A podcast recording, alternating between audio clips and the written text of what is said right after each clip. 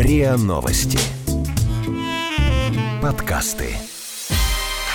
Не верю. М-м. Подкаст для тех, кто не любит, когда его обманывают. Не верю.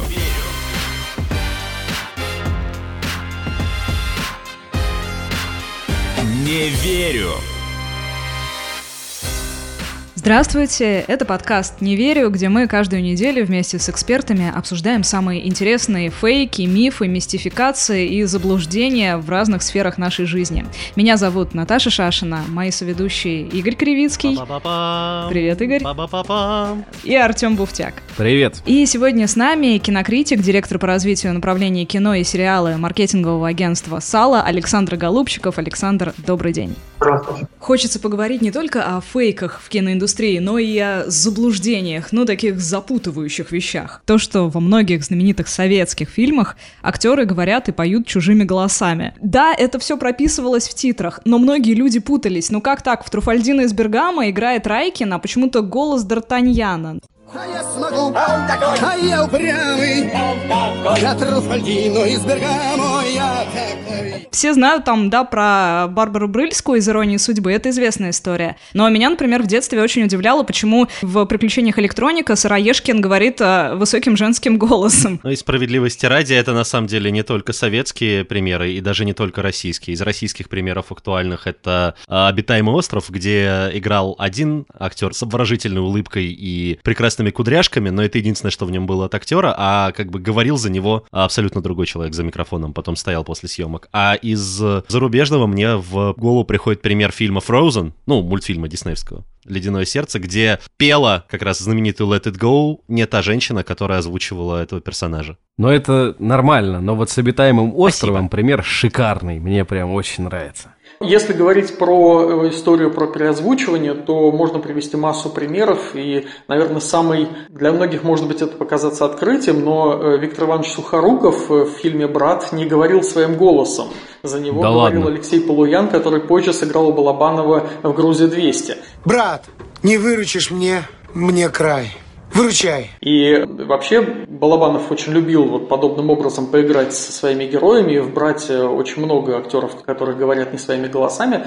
Но для меня есть другие картины, типа «Небо, самолет, девушка», когда ты слышишь голос Хабенского, когда закрываешь глаза, ты понимаешь, что играет на экране Хабенский, а открываешь глаза, а там Дима Орлов э, в кадре. Тоже возникает некий диссонанс э, в отношении того, что ты слышишь и что видишь. Что касается голосов, то в советском кино женщины всегда озвучивали детей, мальчиков, девочек, неважно, потому что подобрать ребенка с правильным голосом, который сможет себя переозвучить многократно. Ну вот сегодня только это Маша, э, которая Маша и Медведь, э, актриса, которая озвучивает Машу, она действительно э, реально озвучивала своего персонажа на протяжении всех сезонов и всех серий Маши и Медведи. А так, да что уж говорить, если у нас в Гардемаринах значит, Сергей Жигунов, за которого пел Олег Анофриев, и вообще планировалось изначально, что все песни будет исполнять Олег Анофриев, и добивался своего права петь э, песни своим голосом Дмитрий Харатьян, а вот не очень голосистых актеров как раз озвучивали, переозвучивали и пели за них другие люди.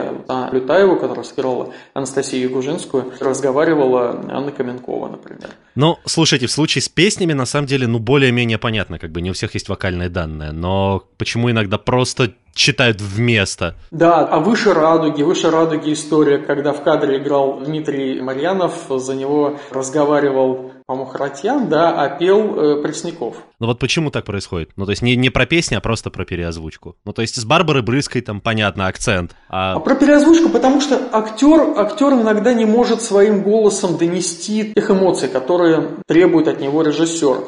И в Голливуде, скажем, это отдельно прописывается, по-моему, даже гильдия американских актеров требует, чтобы актеры на экране разговаривали своим голосом. Они могут не петь своими голосами, но говорить своими голосами они обязаны. В советском кино подобного требования не было, и благодаря этому как раз мы очень многие фильмы видим такими, какие они есть. Ну что уж говорить, у Гайдая в «Кавказской пленнице» Так, ну хорошо. Я объявляю голодовку. Наталья Варлей разговаривает голосом... Голосом Да. Надежды Надежда Ну, Румянцева. как бы с Варлей Да, это Надежда понятно, она же, насколько я помню, была артисткой цирка, и поэтому она, может быть, и не могла так голосом сыграть. Ну да, да, я об этом и говорю, что когда режиссеру требуется, чтобы у него актер говорил определенные эмоции и мог повторить их не только на экране, но и во время переозвучивания, поскольку в советское время чистый звук на площадке не писался и все это переозвучивалось, и нужно было неоднократно повторить одни и те же дубли, конечно, для этого использовались голоса актеров, которые в основном работали на озвучивании, может быть, в дубляже или еще как-то, и для них как раз эта история была довольно привычной. Разговаривать за других актеров, э, за французских актеров, американских актеров, в том числе и за наших актеров тоже. И я еще помню, была история с Высоцким, по-моему, фильм такой был «Саша Сашенька», там использовали его песню, но при этом его, Высоцкого даже, переозвучили, из-за чего он э, очень, конечно, потом был недоволен. Но если говорить про Высоцкого, то ему вообще очень не везло в кино, и, ну, в общем-то, благодаря его большому другу и ныне покойному Станиславу Сергеевичу Говорухину, ему удалось себя во многом реализовать как киноактера и в вертикали, и в место встречи изменить нельзя. А вообще его не очень любили, и многие фильмы с его участием, как помним, «Стрелы Робин Гуда», но это немножко не про фейки, когда э, из фильма вырезали все песни, которые он специально для этой картины написал, и потом выходила уже специальная режиссерская версия фильма после смерти Высоцкого, где уже были все песни возвращены на те места, где они должны были быть. А вот, кстати говоря, по поводу фейков э, и про Высоцкого, Так. спасибо, что живой. Ну вот, вот, кстати, да. Э, Фейки, которые долго гадали, Да. кто его будет играть. Да, долго. Это, это была интрига. Вот сколько раздували вокруг этого интригу. И в титрах написано, что играл Владимир Высоцкий. И нигде не указано, потому что Сергей Безруков якобы там сыграл в маленькой роли, где-то там мимо него проходящий Высоцкий. Но чем вам не фейк? Хотя, конечно, это был такой секрет Полишинеля, и все прекрасно понимали, кто играет. Тем более, что в новостях со съемочной площадки, естественно, какая-то информация утекала. И большим секретом для тех, кто хотел узнать, кто на самом деле играет эту роль, это не было. Вообще, на самом деле, это из разряда фейков, которые порождают фанаты. Таких, на самом деле, довольно-таки много. Я, правда, в основном вспоминаю, ну, из того, что приходит в голову, наверное, потому что это в сценарии, который у меня перед глазами, но тем не менее. В основном приходят в голову примеры, которые были вокруг «Игры престолов», например. То есть после того, как э, однажды создатели сериала забыли стаканчик из Старбакса в кадре, все, дальше ошибки сценаристов искали на каждом шагу, дальше находили кадры из документальных, э, ну, из фильма о фильме, и раздували фанатские теории о том, что вот, смотрите, значит, у Джейми отрастет рука обратно отрубленная, а вон там забыли минивэн, а вот здесь то, вот здесь все. И, в общем, часто фанаты создают больше фейков, чем авторы фильма. Ну, больше осознанных фейков, по крайней мере. И иногда даже это не просто слухи и теории, а прям полноценный контент. То есть, например, э, был создан в свое время фанатский трейлер поддельный, правда, продолжение сериала «Друзья», и он собрал миллионы просмотров и репостов. Что, кстати, если я правильно понимаю, натолкнуло создателей сериала на мысль о том, что можно бы его и возобновить. Кстати, фейк или не фейк, что я вот сейчас не помню и боюсь облажаться, я лучше загуглю, типа, возобновляют ли друзей. По поводу сериала «Друзья» был снят спешл, который собрал всех актеров, которые играли в «Друзьях», и это был ивент, который был подготовлен к запуску платформы HBO Max. Никто не планирует в дальнейшем продлевать «Друзей», никакие истории про них дальше не будут сниматься. И, в принципе, насколько это спровоцировало, вернее, вот этот фейковый трейлер э, возвращения «Друзей» на экраны, я думаю, что нет. Я думаю, что здесь опять-таки больше играет роль маркетинг, Но он показал, что существует зрительский интерес к этому, причем достаточно большой. Ну, то, что зрительский интерес к друзьям э, существует... Именно э, к продолжению. даже, Это и так понятно наверное. было, за да. бабки ходить не нужно было, поскольку благодаря по- повторениям, постоянным повторениям друзей на разных каналах, в общем-то, компания Warner Video получала такие роялти, которые сейчас, когда они забрали э, сериал «Друзья» себе эксклюзивом на HBO, там, видеосервисы типа Netflix, они уже не знают, что делать, потому что у них ушел зритель, который платил, по сути, только за то, чтобы можно было на репите смотреть все сезоны «Друзей». Старая. Да, старый сезон «Друзей». До дыр до- дотертая уже, ну сколько До можно дыр а? протертые, да, друзья, да. То есть это все-таки фанатский интерес, а не пиарщики и продюсеры, и продвиженцы таких проектов, сериалов не заинтересованы, на самом деле, в появлении подобного контента. Они скорее оперативно на него реагируют, но точно никак ну, не участвуют. Абсолютно, они никак не провоцируют, потому что для студий, для студий очень важно полностью контролировать всю рекламную кампанию фильма и все, что происходит вокруг фильма. Поэтому, возможно, какие-то истории провоцируются, но это исключительно все очень управляемо. Не верю.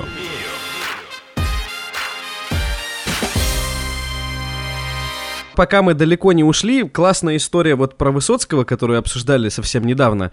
Маленький факт это то, что Панина в «Жмурках» озвучивал другой актер, вот я не знал, меня это очень удивило. И по поводу вот этих всех историй про то, что кто сыграет того или иного персонажа исторического, если вы помните, была шикарная история про то, что Ленина в кино в ленте может сыграть Ди Каприо который форсил интернет, создавались фейковые постеры, огромное количество было в интернете фантазий на тему того, как же будет Ди Каприо выглядеть в этой роли. Вот э, к такому формату вы как относитесь? И почему вообще это фейк? Ну, естественно, это фейк, это фанарт, и в данном случае, по счастью, это никоим образом не может купироваться студия, потому что фильма «Ленин» ни с Ди Каприо, ни с кем-либо еще никогда не существовало даже в проекте, и никаких новостей вокруг этого фильма никогда не было. Если покопаться в подшивках Hollywood Reporter и Deadline Hollywood и прочих сайтов профильных, никаких вообще об этом никогда не слухов, да? не было. Ага. Но для, для нашего зрителя, для нашей аудитории это, конечно, хороший фан, потому что, ну да, Леня Ди Каприо немножко похож на Владимира Ильича, а Грета Тунберг э, очень похожа на Надежду Константиновну. Вот давайте их скрестим и снимем, значит, про них большое кино. Документари еще желательно, знаете, вот это но это, это чистый фан, это чистый фан, это то, то, как э, да, актеры могли бы сыграть, но, ну, во-первых, никто Леонардо Ди Каприо не предлагал, ну и, наверное, ну, не знаю, мне было бы интересно на самом деле посмотреть и сравнить, как э, там, Ди Каприо сыграл Ленин, бы сыграл Ленина, как его сыграл Миронов, например. Да, как Миронов, и да, и как, э, например, Стычкин. Было бы интересно даже сравнить это двух наших актеров. Э, Стычкин, боже. Он прекрасно. Давайте петицию подпишем с вами. Я, я вообще, я просто. прекрасно намного лучше, на мой взгляд, чем Миронов.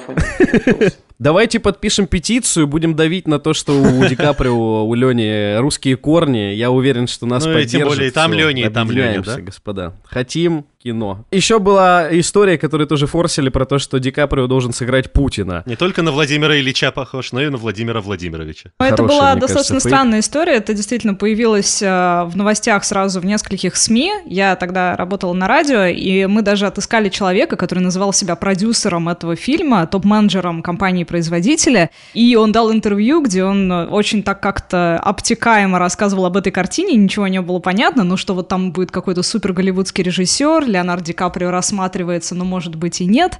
Вот. Но когда мы стали смотреть, что это вообще за компания, оказалось, что упоминание о такой кинокомпании в принципе отсутствует в интернете. Вот этот продюсер, он какой-то очень странный, потому что о нем есть статья в Википедии, но она предлагается к удалению, потому что он сам является автором этой статьи. А страница IMDb с описанием фильма «Путин» практически пуста. Э, статус у ленты стоит in development, то есть в планах. Вот. Ну и в итоге вот уже пять лет прошло, никто такого фильма с Ди Каприо так и не снял. Ну вот, кстати говоря, если про IMDb, как и Википедия, это два источника, которым нужно доверять с очень большой долей сомнения, поскольку и Википедия, и IMDb – это ресурсы, которые заполняются пользователями. И поэтому, если фильм появился в базе данных IMDb, это совершенно не значит, что этот фильм существует или кто-то его э, планирует. Это просто кто-то записал в базе данных IMDb то, что такое кино возможно. Ну, как на заборе написано. Да, да, на заборе тоже много чего написано, а там трава. Есть теория, с которой я склонен соглашаться, о том, что иногда для продвижения используют моменты, знаете, когда скандалы какие-то связанные с актерами, они создаются специально для того, чтобы повышать интерес к фильму. В частности, ну, как бы самый громкий подобный кейс, самый наглядный для меня, по крайней мере, это когда взломали iCloud э, голливудских знаменитостей и выложили в интернет сотни голых фотографий. Ну, скорее продвигали продвигали здесь не фильм, а актера, наверное, потому что, ну, то есть, э, актрисы, которых потом называли лицом этого дефэппенинга, в частности, там, Дженнифер Лоренс, э, стали появляться на экранах, причем не только в фильмах, но и в каких-то там интервью, телешоу, программах, э, социальных рекламах, трейлерах, особенно рекламах, кстати, они же на этом зарабатывают, значительно чаще. Есть... Вопрос в том, что правда ли иногда специально создают какие-то скандалы или раскручивают вместо того, чтобы заминать медийные скандалы с актерами и актрисами для того, чтобы продвигать их и какие-то вот, ну, материалы, продукты, фильмы с их участием. Может, вам рассказывал кто-то по секрету, Александр? Поделитесь. По поводу продвижения подобного, я, пожалуй, один пример, в котором я почти уверен, что скандал раздувался и, э, наверное, это было специально. Это история с фильмом «Мистер и миссис Смит», когда шумное взаимодействие двух обнаженных тел за стенкой в отеле, где проживали значит, Брэд Питт и Анджелина Джоли, которые, да, к сожалению, послужили поводом для развода с Дженнифер Энистон, и, в общем, не знаю, сколько лет счастливого, несчастливого, но продолжительного брака между двумя актерами, исполнителями главной роли. Как мне кажется, эту историю все-таки пушили, все-таки ее немножечко раздували, хотя это не та история, которую стоило э, раздувать, она сама настолько была горячей, что просто у всех жгло. А вот что касается истории про взаимодействие других актеров на съемочной площадке, то здесь проблема большая. Да, частенько между актерами вспыхивает искра на площадке, и к моменту выхода фильма эти актеры являются парой, но это не так горячо, конечно, как мистер Мисс Смит. Но проблема этой истории в том, что бывает, что к моменту выхода фильма пары распадаются. И этот момент контролировать никакими контрактами, никакими условиями специальными для актеров невозможно. И такие случаи были. Мэг Райан, по-моему, с кем-то из э, мужчин своих, ну это было вот в начале 2000-х, э, как раз перед выходом фильма с участием Мэг Райан, э, она рассталась со своим партнером по этому фильму. И уже, ну как бы интерес зрителя, по сути, который был построен вокруг вот этой пары, вокруг их любовной интриги, он был потерян потерян. И э, получилось, что то, на что студия делала ставку, э, как бы этого больше они использовать не могли. Поэтому, да, порой раздувают, порой это могут быть возможно, инициированные студии истории. У нас были подобные попытки. Фильм «Ирония любви», по-моему, с Алексеем Чадовым и казахстанской актрисой Асель, ох, фамилию забыл. И вокруг их якобы вот такого взаимодействия на площадке ходили слухи, но на тот момент, по-моему, Чадов уже был женат на Агнии Дитковските, и, в общем, никакого смысла вокруг этого истории устраивать интригу, по-моему, не было. Асель Сагатова. Асель Сагатова, точно. Мне кажется, что это, знаете, похоже на то, что происходит сейчас в UFC. Это как вот если бы Хабиб э, и МакГрегор вышли и сказали, да ладно, да мы просто прикалывались, это все рекламная кампания. Конечно, они никогда этого не скажут, и я искренне уверен, что все эти конфликты уж в том сегменте бизнеса продюсируются, дай бог вообще, не все фильмы так продюсируются, как в мире боев эти конфликты. Но вот, например, я помню яркую историю в «Форсаже», где говорили о том, что актер актеры приходят в разные дни на съемки, потому что терпеть друг друга не могут. Или в «Неудержимых», где Брюс Уиллис э, настолько сильно поругался с Шварценеггером, что тоже там чуть ли они не снимали в разные дни, потому что не могли друг друга видеть. Вот это тоже как бы подогревает интерес? Или это как раз-таки тот пример, как вы говорите, когда уже нету ресурса у студии контролировать этот процесс, потому что таких звезд в принципе трудно контролировать? Да, пожалуй, соглашусь, что с таких звезд действительно очень сложно контролировать, и конфликт конфликты между актерами случаются на съемочной площадке, и это большая головная боль для студии, потому что сделать никто ничего не может, ни продюсер, ни режиссер. А когда у руля картины молодой режиссер, ну это не говорит там про фильмы «Неудержимые», а было много примеров ранее.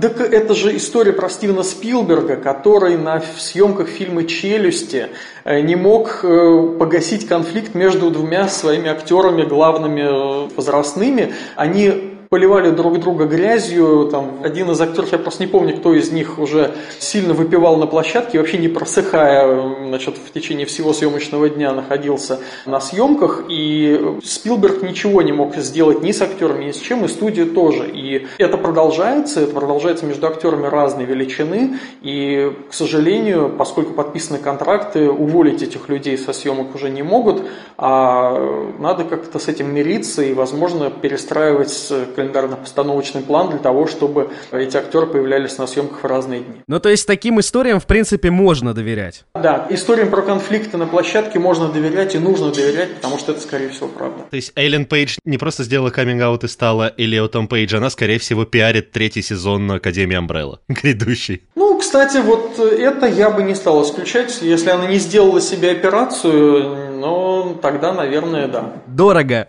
Слушайте, ну сделает, вот, допустим, Вачовские были братьями, потом сестрами, сейчас вроде обратно захотели стать братьями, как бы, ну а что такого? Ну, ничего такого. Ну, не было бы ничего такого, если бы это все не было в преддверии производства и выхода четвертой матрицы. А ты уверен, что... Вот я жду, на самом деле, громких каких-нибудь историй про то, что Киану Ривз третий брат Вачовски, потому что пиарить ленту как-то надо, и людей э, в кинотеатр загонять тоже. Сколько лет-то прошло с первой матрицы? Вы подумайте, столько некоторые не живут. Справедливо. Не верю.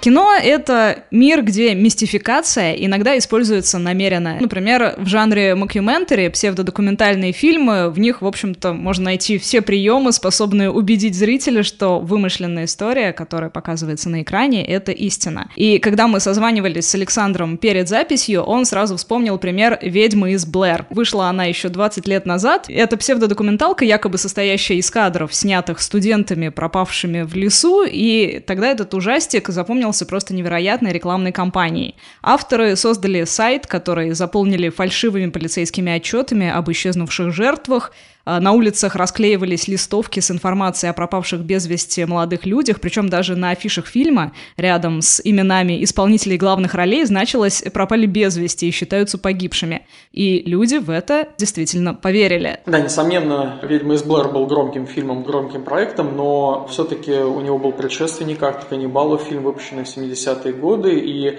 картина собрала очень большой хайп в кинотеатрах и также продвигалось как кино о найденных записях, найденных пленках. В нем рассказывалась история туристов, которые отправились э, куда-то на острова Юго-Восточной Азии типа Папуа Новой Гвинеи и были съедены местными аборигенами, повторив судьбу кого-то из первооткрывателей этих островов. Картина изобиловала жестокими сценами насаживания на кол, э, чего там только не было. А я так понимаю, что реально кто-то подумал, что участников съемок съели каннибалы. Да, снимались малоизвестные актеры, и благодаря тому, что как бы, никто этих лиц не узнавал, плюс на время выхода фильма в кинопрокат и на первой неделе э, они никак не появлялись, э, как бы не выходили в свет, и создавалось полное впечатление того, что это действительно найденная запись, что этих людей уже больше нет с нами и так далее. А вот еще из не настолько давних примеров, как э, там «Ведьма из Блэр» и так далее, вот Артем мне очень что-то хотел рассказать про фильм «Монстра». Ну там не то, что фейки, просто мне кажется, это гениальная тоже рекламная кампания. Там э, были созданы, условно говоря, целые сайты, например, сайт несуществующей компании. Люди, которые на него заходили, регистрировались, могли получать рассылку, где со спутника снимки. Они очень э, грамотно выстроили рекламную кампанию. Персонажи фильма до событий фильма как будто бы общались э, на каком-то форуме, обсуждали вечеринку. Параллельно с этим появляются фейковые новости о том, что где-то что-то происходит страшное. В какой-то момент эти новости достигают апогея, появляются фейковые фотографии вот этих э, выброшенных на Э, сушу монстров, взрывов, каких-то разрух, погромов, были отсняты в оригинальных чуть ли не студиях э, мировых э, телеканалов э, фейковые выпуски новостей, где сообщалось о том, что что-то неведомое происходит где-то. И, в общем, э, на тот момент, ну, нельзя сказать, что Джей Джей Абрамс был там первым, да, лицом в Голливуде, и он тогда довольно недорогой фильм настолько хорошо пропушил, завирусил, да, эту историю, что люди сами друг другу рассказывали, это еще, считайте, сарафан хорошо работал, мне кажется, в интернете, потому что мало было таких проектов. И вот это пример гениальной рекламной кампании, мне кажется, которая вот э, круче самого фильма получилась, хотя это уже вкусовщина, наверное. Ну да, проект Cloverfield, это действительно был очень интересным э, с точки зрения маркетинга проектом, но, как мне кажется, уже сегодня, с учетом того, что интернет гораздо более проник в наши умы, сердца и так далее, что-то подобное реализовать уже будет гораздо сложнее. Ну, просто потому, что в правила игры мы все примерно примерно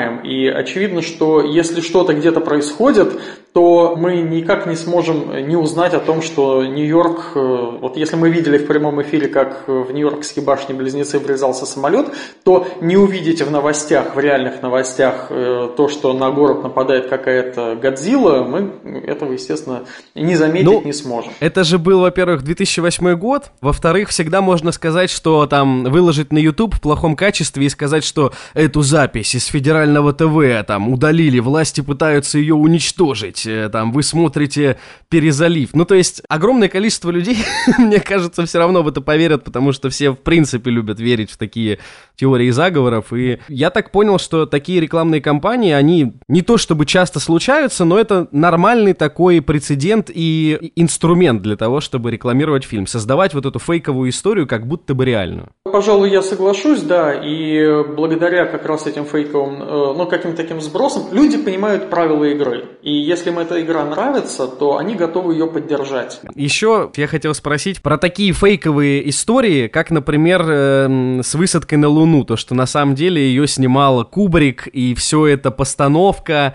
Они тоже как бы это уже пережиток прошлого. Просто э, в то, что э, Кубрик снимал высадку на Луну, до сих пор собираются огромные деньги на всяких краунфайдинговых платформах, чтобы проверить э, эту историю. Если я не ошибаюсь, была даже история, что у нас запускали какой-то независимый спутник, один из вузов или университетов российских, и на него чуть ли деньги не жертвовали американцы, потому что у них в списке задач было облететь Луну и сфотографировать там ее с э, обратной стороны, чтобы подтвердить или опровергнуть то, что американцы там высаживались. То есть этот миф, он живет до сих пор, он просто неубиваем. Но новых, мне кажется, таких историй настолько громких, чтобы было столько фанатов, их нет. Это связано все с тем же, что с интернетом стало труднее фальсифицировать как-то информацию? Ну, наверное, нет необходимости, но если говорить про то, снимал ли Кубрик или не снимал, скорее всего, действительно Кубрик снимал эту высадку просто потому, что реальные документальные кадры на Луне, они не получились. И как такового подтверждения, видеоподтверждения тому, что э, Армстронг сделал этот самый шаг для всего человечества, они остались только в словах людей, которые там, и в воспоминаниях людей, которые там были. А для того, чтобы это как-то задокументировать, пришлось действительно восстанавливать эту всю атмосферу где-то в голливудских павильонах. Но это не говорит о том, что американцев на Луне не было, ну, скорее наоборот.